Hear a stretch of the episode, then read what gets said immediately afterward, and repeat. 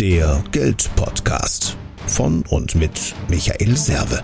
Für mehr finanzielle Gestaltungsfreiheit und einfach genügend Geld auf dem Konto. Servus vom Serve, herzlich willkommen. Ja, ab und zu habe ich auch mal ein Telefonat mit Menschen, die Unternehmer sind und wo es noch nicht so richtig läuft. Und das hatte ich jetzt gerade wieder gehabt und da hat sich eine Frau an mich gewendet, die hat also mein erstes Buch gelesen und gesagt, Michael, kannst du mir mal helfen?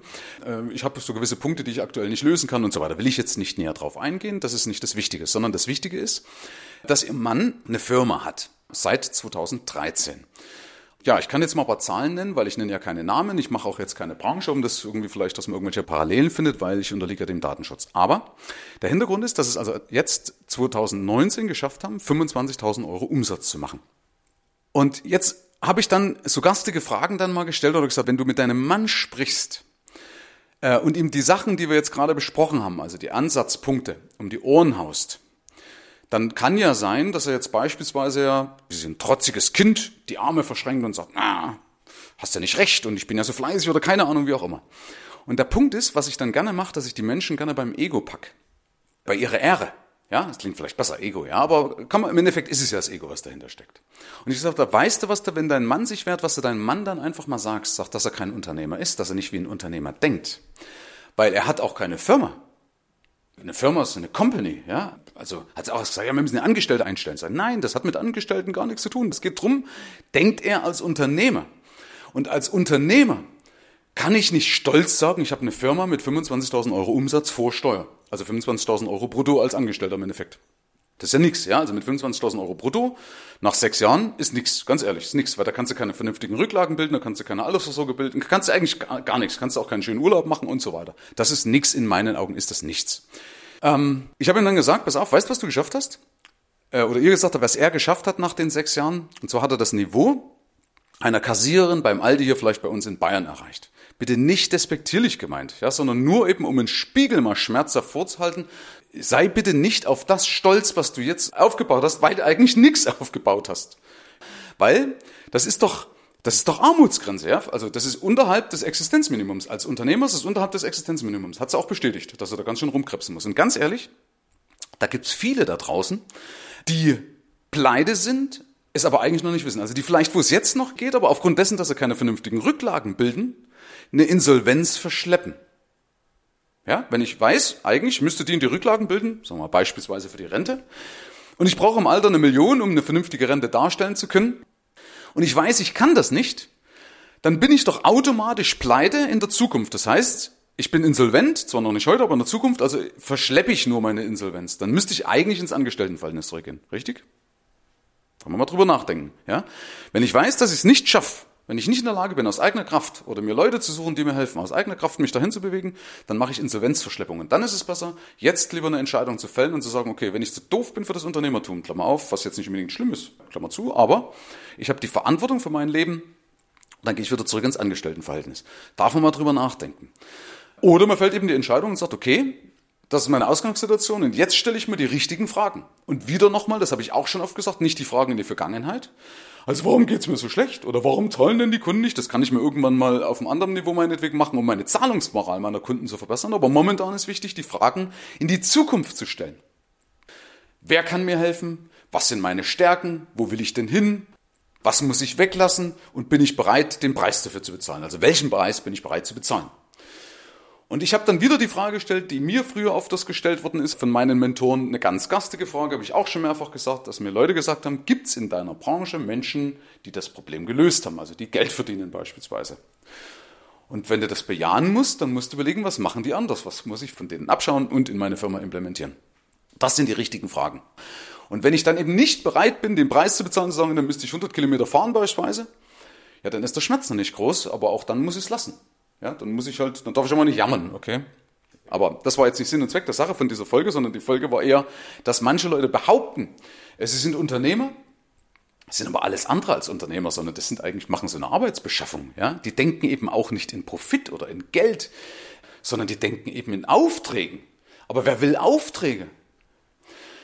Also, nochmal zusammenfassend, Prüfe nach, ob du wirklich ein Unternehmer bist, ja, oder wie ein Unternehmer denkt, aber renn nicht so wie so ein Gockel draußen rum, wie manche sagen, ah, ich bin Unternehmer. Ein Unternehmer hat seinen Laden im Griff, ein Unternehmer hat, äh, macht äh, so viele Sachen, die dazugehören, verstehst du, ansonsten hat man alles andere als eine Firma, ja, und dann darf man sich gerne mal den Spiegel verhalten und sagen, okay, nee, eigentlich stimmt, habe ich hier keine Company aufgebaut, sondern ich habe hier einfach bloß ein, eine Arbeitsbeschaffungsmaßnahme.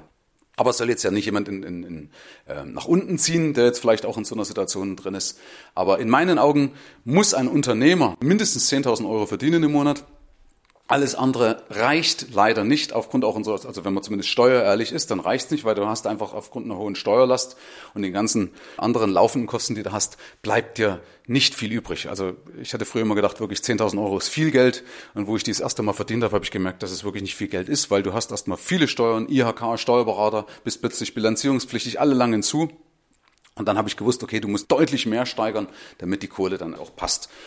Ähm, also das sollte das Ziel sein, also dass du vielleicht, wenn du in so einer Situation bist, dann auch das Ziel entsprechend vor dir hast und sagst, okay, da muss ich mindestens hin. Also ich würde dir empfehlen als Unternehmer, dass man sich mit diesen 25.000 oder sowas beschäftigt im Monat. Das ist so in meinen Augen die Untergrenze, dass es richtig Spaß macht. Wer mal in dieser Situation ist, wird auch bestätigen, dass es immer noch nicht reich ist. Ja, dass es vielleicht allenfalls mal so ein bisschen Wohlstand ist, aber du kannst, also man soll ja, man muss eh nicht auf die Kacke hauen, aber auf die Kacke hauen kannst du sowieso nicht. Ja, wie gesagt, weil der Staat nimmt dir fast die Hälfte, nimmt, ist, ist weg von dem Geld.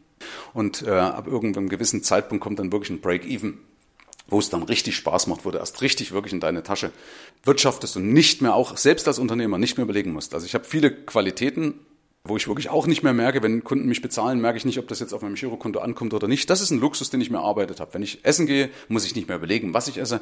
Aber es gibt schon noch Punkte, wo ich sage, okay, kann ich jetzt nicht einfach hinlangen und kann sagen, okay, zahle ich mal aufs Netto irgendwas, sondern ich schaue mal, dass ich dann steuerlich Geld machen kann. Aber ich glaube, jetzt trifft ich hier gerade so ein bisschen ab. Lass mal das gut sein. Also, schau bitte in den Spiegel und tritt nicht so selber auf wie so ein Gockel. Ja, also ob du jetzt männlich oder weiblich bist, egal. Aber manche sind dann wirklich wie so ein Gockel.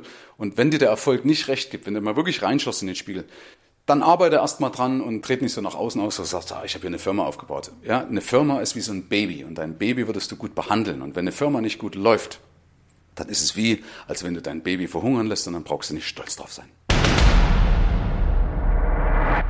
Herzlichen Dank fürs Rein und Hinhören. Ab hier liegt's an dir. Bis zum nächsten Gig. Dein Michael Serve, Deutschlands Fuck You Moneymaker. Mehr Informationen findest du im Internet unter mehrvomgeld.de.